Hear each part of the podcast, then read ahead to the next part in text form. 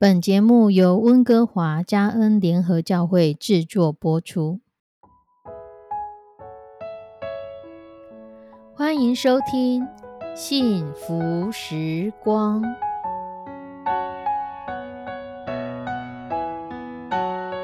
亲爱的弟兄姐妹平安，我是 Judy，很开心今天您收听这个节目。愿我们生命中的每一天都浸泡在上帝的恩典大能中，明白神要在我们生命当中的旨意，从神支取我们身心灵所需的一切养分。人生的道路上有神一路的相伴，这是一件何等幸福的事情呢？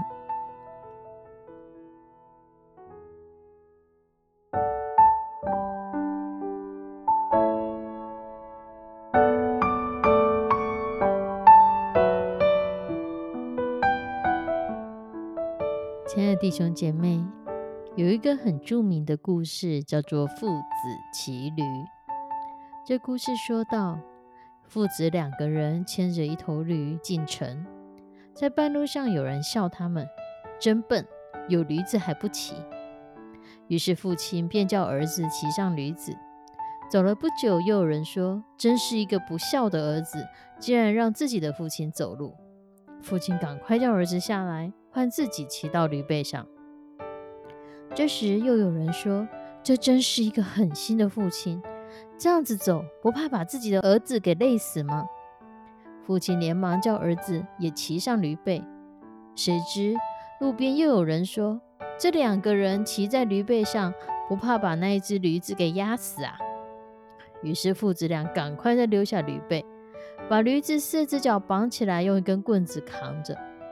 经过一座桥时，驴子因为不舒服挣扎了许久，结果掉在河里被冲走了。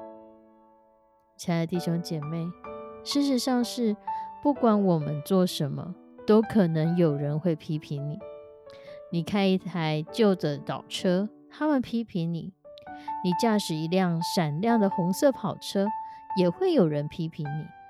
在人生的任何一个时刻，无论我们做什么，都会有人爱你，也同时会有人批评你。批评指的是别人对你的任何负面评断，目的可能是说你还没有达到某一个标准。这标准可能来自于人的，也可能来自于神的，可能是对的，也可能是错的。这个人可能很温柔的指出你可以改正的地方，也可能很严厉的方式来谴责你。他可能是你的朋友，也可能是你的敌人，但不管如何，这批评只是想要说明你没有达到某一个标准。而这个批评不管从哪里来，我们也都会同意，批评的本身并不好听。但是当我们面对批评，想要为自己辩护的时候，圣经却教导我们一些不一样的东西。在圣经中，特别在箴言里面。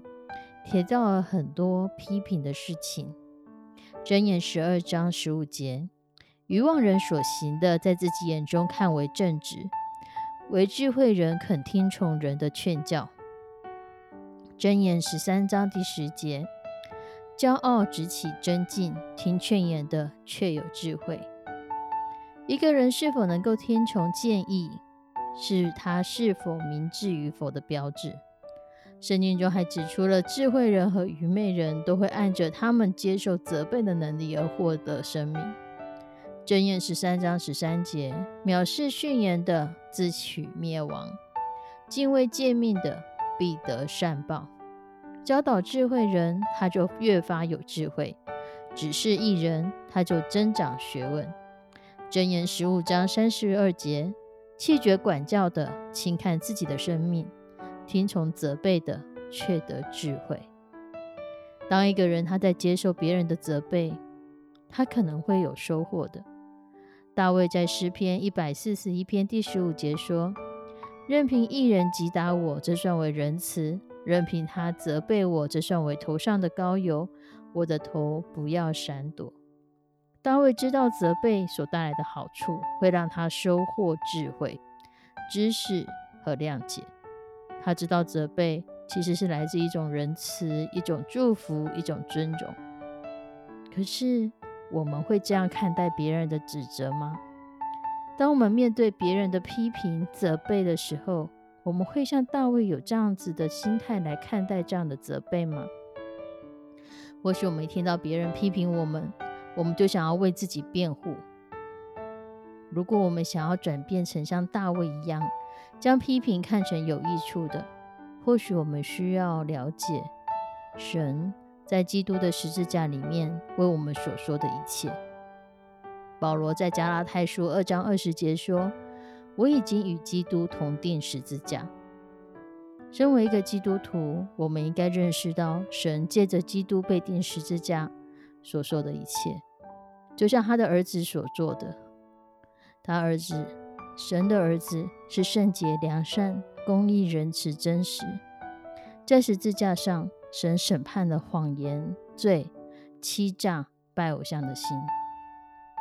而人，我们没有办法逃离一个事实，就像罗马书三章第九节说的：“没有一人，连一个也没有。”十字架其实在提醒我们，我们并不完全。神的儿子却爱我们，为我们舍己，他完全的接纳我们。所以，让我们求神给我们一颗渴求智慧，而不是愚拙的心。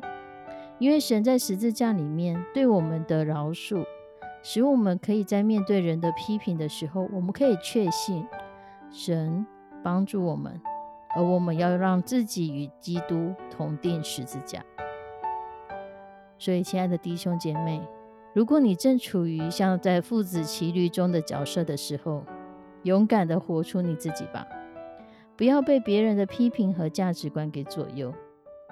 这父子俩自己给自己设定了，我到底要怎么骑驴，别人才不会有意见，所以就照着别人所说的去做，希望所有人都满意。结果适得其反，反而招来更多的闲言碎语。可是事实上，驴是自己的驴，你想怎么骑就怎么骑，你只要不要干扰别人，不妨碍社会秩序就可以啦。因为人无论做什么事。都不可能百分之百没有任何一个人都赞美的。所以，亲爱的弟兄姐妹，我们可以去想一想，我们该怎么做。我们要祷告的是，当我们遇到批评的时候，当我们是满身愤怒的想要自我辩护的时候，求神帮助我们看向他的十字架，让神荣耀的爱加添在我们身上。我们或许不在别人的眼中是完美，是可以不用被批评，但神接纳了我们。神知道我们不是艺人，没有艺人，神仍然接纳了我们，让我们在神的福音里面，因着信靠神，我们更有智慧。我们一起来祷告：慈悲我们的上帝，主，愿你的智慧与我们同在。当我们在面对批评的时候，我们有从你而来的智慧，知道主你仍接纳了我们；我们有智慧知道主我们仍是不完美，但你接纳了我们。